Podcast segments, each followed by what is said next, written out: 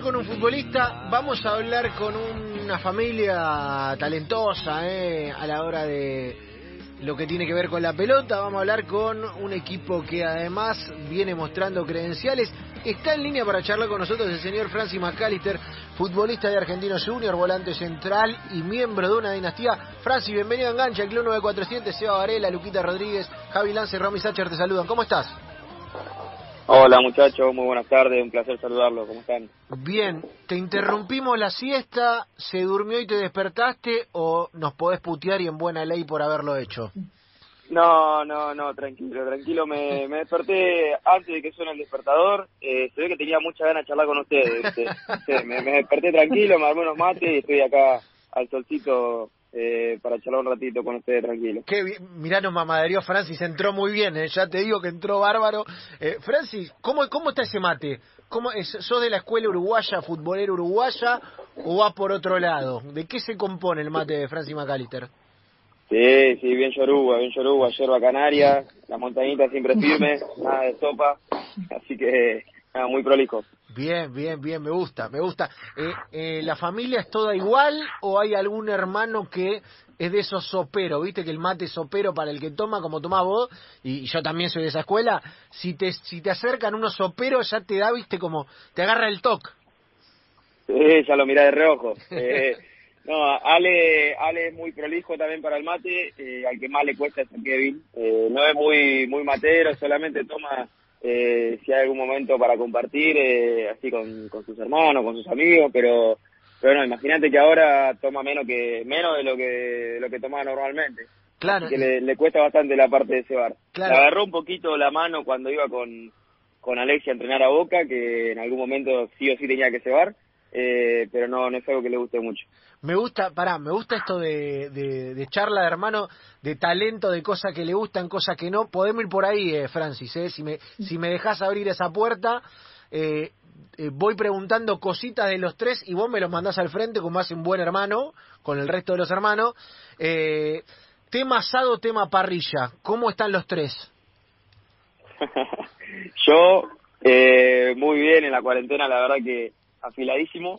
Eh, Kevin cero, cero, pero es, es un 10 para, para el horno y demás, se ocupa, eh, generalmente de la comida de la familia se ocupa él, eh, más que nada, como te digo, en la cuarentena se hizo cargo de todo.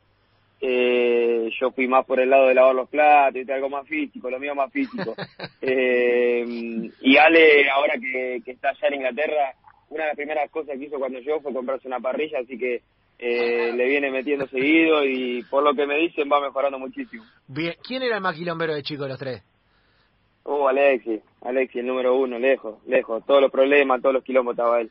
Era, era el que el, el viaje, que cosa familiar. Aparte, con los tres demonios, tus viejos con los tres demonios saltando alrededor, porque hasta dos yo creo que la controlas, pero los tres, y, y si los tres eran GD, complicado. Sí, sí, difícil, difícil. Más que nada para mi vieja, ¿viste? Eh, bueno, nosotros eh, toda una vida de padres separados, porque se separaron cuando nosotros éramos muy chicos, entonces vivimos con mi vieja, ¿viste? Nosotros íbamos los fines de semana nada más con mi viejo. Y mi vieja, la verdad que se volvía loca, por imagínate tres muchachos acá dentro de casa, pateando, saltando para un lado, para el otro. Nos llevaba el club, nos dejaba y nos iba a buscar a las 10 de la noche recién, y nos iba a buscar como diciendo, bueno, me los traigo a casa fusilados. Y nosotros llegábamos a casa y seguíamos pateando, rompiendo maceta, todo, así que eh, pobre, la que más lo sufrió creo que fue mi vieja. Claro, salieron los tres jugadores, pero casi por una cuestión de decantación de los tiros en el club, porque porque si no es, es, es, un caos esto y salieron los tres jugadores de eso. Es, es, un poco esa la historia de la familia. Sí, sí, es que realmente es un poco así, ¿viste? Eh, bueno, obviamente eh, yo, yo creo que todos los chicos eh, tienen que tener su actividad extraescolar y demás, y bueno, la nuestra fue fue siempre el fútbol. Eh, desde muy chiquito el Bocha Batista fue quien nos llevó a jugar al body fútbol ahí en parque y bueno, hicimos realmente muchas amistades, teníamos un grupo muy muy lindo eh, en el cual éramos todos amigos, o sea, mis compañeros, los compañeros de mis hermanos, los padres, la familia de, de la 97, la 98, la 95 eran todos amigos de mi vieja, entonces eh, imagínate que, que pasamos mucho tiempo dentro del club parque y bueno, eso, eso obviamente que nos llevó a hacer un poquito lo que somos hoy. Eh, Francis, hay un lugar en el que, viste, obviamente, a ver, eh, hermano, familia es una cosa relajada, por ahí hay familia en la que se habla más de fútbol, por ahí hay familia, no sé, en la de usted por ahí se habla menos porque están toda la semana con eso, pero hay un espacio en el que ustedes como hermano dicen, che, eh, hay algo de, consejo profesional o hay alguno que diga, che, Alexis, mirá que esto lo tenés que ir por acá, o che, ¿cómo hago para mejorar? ¿Hay una cosa técnica o de fútbol por ahí se habla menos porque están todo el día con eso? No, al revés, de fútbol se habla todo el día, todo el día. Imagínate que hasta mi vieja habla de fútbol en esta casa. Eh, realmente es así, es lo que nos corre por la vena y es inevitable hablar de fútbol. Eh, somos a la vez también muy muy compañeros en todo sentido eh, y, obviamente nos seguimos a todos lados y, nos vemos todos los partidos de, de, cada uno. Cuando mismo cuando jugábamos inferiores, uno jugaba por ahí a las 10 de la mañana y el otro jugaba a las 2 de la tarde y nos quedábamos a ver toda la tira para ver a, tu hermano y lo mismo en el baby fútbol, jugabas a las 2 de la tarde y el otro jugaba a las 9 de la noche y era todo el día dentro del club hasta que se, hasta que termine de jugar tu hermano. Eh, crecimos de esa manera y hoy en día seguimos siendo de esa manera. Yo hoy, eh, si Alexis juega un, domingo a las 7 y media de la mañana, y yo me levanto para ver el partido de Alexis. Eh, y después del partido se, se habla, obviamente. Todas las semanas hacemos eh, videollamada junto con mi, con mi viejo también y ahí charlamos mucho de fútbol eh, y siempre está obviamente la mirada crítica eh, y también un poco eh, siendo como esa voz autorizada digamos al, al, al, compartir el mismo el mismo deporte y practicarlo y tener un padre exfutbolista ex director técnico y demás eh, también es una una voz más que autorizada para nosotros entonces siempre estamos abiertos a escuchar a todos Está hermoso, la verdad está hermoso porque eh, yo los he visto llegar a algún evento, a los McAllister, y llegan todos juntos, viste, en el mismo... Es, es una cosa, viste, de, hermandad real, eh, por eso fuimos por ese lado. La tengo a Romy por ahí para alguna pregunta, Romy. Sí, lo estaba escuchando y quería saber qué es lo que más le gusta y qué es lo que menos le gusta del fútbol, porque es algo que con lo cual conviven, entonces entiendo que hay cosas que por ahí te gustan más y hay cosas que te gustan menos. Eh, ¿Qué es lo que más te gusta y qué es lo que menos te gusta? Sí, de lo que más me gusta, eh, primero el superarse constantemente, el ir siempre por más, el, el tener eh, un propósito competitivo dentro de, la vida de uno. Creo que es lo más lo más importante y es lo que más me, motiva y, y, me, y me llena el alma, la verdad. Y mismo también la, parte de, de compartir, ¿no? De ir conociendo gente, de tener distintos tipos de charlas con gente de distintas edades, de distintas realidades, de distintos eh, tipos de vida. Eh, la verdad que, que son son cosas muy lindas las que las que tiene el, no solo el fútbol sino el deporte en sí. Eh, que me, me gusta eso de los deportes de equipo, la verdad. Y lo que menos me gusta, eh, pero lo entiendo muchísimo y me parece algo inevitable, es eh, por ahí el exitismo que hay dentro de, de, del deporte de alta competencia, de esto del que por ahí si no si uno no gana no no sirve o y si gana eh, por ahí no lo mereció, además no pasa nada y es todo así, es todo es todo muy de mucho éxito de que el que gana siempre va a ser el mejor y el que tenga la razón y demás eh, y por ahí es algo con lo que que por ahí no me gusta tanto pero lo entiendo y convivo con eso porque creo que que también es parte del deporte este que, que practico, que es el fútbol, y que, y que también es una parte importante, ¿no? El, la, parte externa de la gente, porque es algo que, que mueve y que también hace que este deporte sea tan importante. Eh, bueno, hay algo de lo que decís ahí que, claro, eh, eh incluso a ustedes los futbolistas se le atribuyen cosas. Digo, si vos haces un partido bárbaro, me imagino que habrá pasado incluso con tu hermano con el tema de la transferencia. Digo, cuando te va bien, te empiezan a ver más lindo, te empiezan a ver más alto, te empiezan a atribuir cosas que digo que no tenés por ahí eh, viste como que y, cuando viene la mala es la contraria viste parece que no, no pasen muchos laburos que cuando vos haces algo malo te equivocás o tuviste un semestre malo te digan que estás robando la plata sin embargo, en el fútbol pasa y está instalado. Eh, digo, es, algo con lo que ustedes Ojo que también uno se siente así, ¿eh? Cuando gana se siente más alto, más lindo, más eh, rubio, todo. Sí, ¿eh? claro. claro, te, aliena todo. Digo, es, normal, pasa. Eh, lo vivimos de este lado y ustedes lo viven de ese.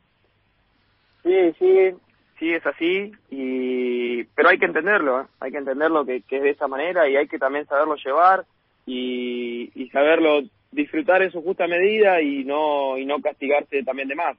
Eh, yo a mí me quedó muy muy marcada, la verdad, una charla de, de Alfredo Berti cuando era técnico Argentino Junior que nos dijo eh, que esta profesión lo más lindo que tiene es que, que quizá en un mes vos vas a pasar por distintos estados de ánimo, un día te vas a sentir el mejor del mundo, al otro día te vas a sentir el peor, un día un fracasado, un día eh, el, tipo con más éxito del mundo y demás, y eso es lo lindo de esta de esta profesión también no el, saber eh, ir transitando ese tipo de, de distintas emociones eh, y nunca como te digo nunca eh, volverse loco ni para bien ni para mal. Son son situaciones que se viven dentro del fútbol que como vos decís por ahí en otro tipo de laburo o la gente eh, común no, no, no, no lo vive y tampoco tiene por qué entenderlo del lado nuestro. Está bueno que, que lo digas vos que venís de una familia de futbolistas en el que por ahí tienen alguna herramienta más pero es lógico, y esto lo decimos siempre, que por ahí, viste, no sé, hay, hay futbolistas que vienen peleándole un montón, que no tuvieron nada, y que llegan y que de golpe haces tres goles y todo te ven lindo, todo te ven rubio, todo te ven fantástico, eh, viste, es normal que se te puedan volar los patos, Francis, es normal que, que te pueda desestabilizar, que haga alguna cagada, viste, eh, nos, pas, nos pasaría cualquiera en esos lugares, que es algo que por ahí no se dimensiona, viste, se parece que ustedes son máquinas preparadas para rendir y si no rindieron, eh, que pase el próximo, y, y, es más jodido y más complejo. Sí, sí, sí, es, es muy jodido, como decís vos, y lo más difícil, obviamente, es eh, esa parte de, de mantenerse, eh, que no se vuelen los patitos y demás, por eso siempre está bueno tener eh, cerca y estar rodeado de, gente que, que, que entienda un poco del tema, gente que a uno lo pueda le pueda dar algún consejo en algún momento, hay que ir escuchando a todos, hay que estar abierto, eh, hay que tener relación mismo con los jugadores más grandes que uno va que uno va compartiendo, porque son gente que ya transitó gran parte de, la carrera del futbolista y sabe lo que lo que se vive, lo que se siente, entonces, eh, como te digo, creo que, que es clave la parte esa de, de mantener la cabecita eh, en su lugar eh, y hay que ir agarrando de, de todos lados, de todas las herramientas posibles. Eh, Francis, eh, ya que venimos por ese lado, eh, viste, está esta discusión siempre en el mundo del fútbol de algunos periodistas dicen, bueno, todo lo de antes fue mejor, el futbolista de antes esto, el futbolista de antes el otro. Yo soy de los que creen que el futbolista de hoy está mucho más preparado, consume más, tiene más herramientas. Te escucho que me decís que entre ustedes, entre los hermanos, hablan mucho de fútbol. ¿Qué consumís de fútbol? Ay, ¿lo perdimos? Ay, se me perdió, mira.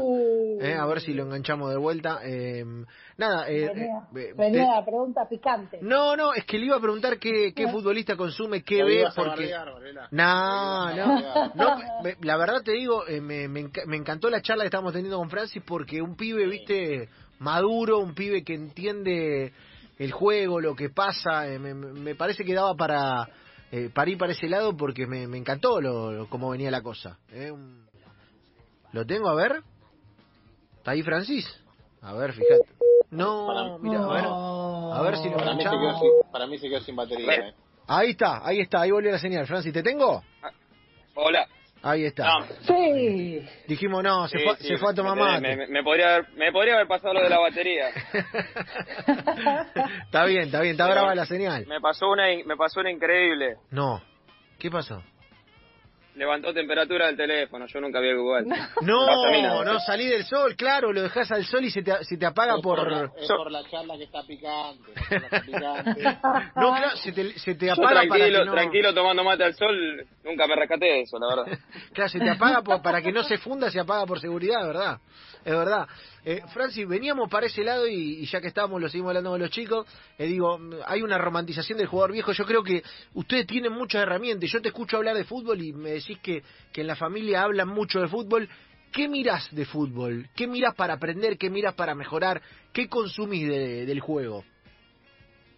Todo, todo. La verdad que, que se mira todo, eh, pero obviamente uno presta presta más atención a los jugadores de, de su posición y mira mucho, más que nada, el fútbol europeo. Eh, yo no tengo duda de que de que los mejores jugadores y el mejor fútbol está en Europa, eh, de que la Premier League es la mejor liga del mundo, no tengo ninguna duda. Entonces, lo que más me gusta ver es, es eso. Eh, y creo que hay que hay que prestar atención a todo, a la parte táctica, no, no solamente a la parte más vistosa o técnica de lo que lo que haga cada jugador individualmente, sino cómo cómo se mueven defensiva, ofensivamente, cómo, cómo hacen distintos movimientos eh, para limpiar la jugada y demás. Creo que son, son cosas que hay que mirar mucho y después, bueno, obviamente, como vos decís, eh, por ahí puedo, puedo contar con distintas herramientas, como por ejemplo la de tener a mi hermano hoy eh, en el fútbol europeo y que me vaya contando cosas, que me vaya eh, mostrando también eh, situaciones, eh, o, sea, a veces hasta le pido los números de los GPS, eh, de todo, la verdad que hay que hay que ir llenándose de todo. Ah, mira, lo, lo específico, está bueno. Eh, dame nombre, Francis, ¿qué- ¿a quién miras en tu posición? Como para, viste, eh, ¿quién es el preferido? Y la verdad que hay muchos que me gustan. Eh, me me parece muy muy interesante tácticamente Wijnaldum del Liverpool. Eh, creo que sin pelota debe ser de los mejores eh, del mundo. Eh, tiene llegada al área, tiene eh, retroceso, tiene presión alta, tiene todo.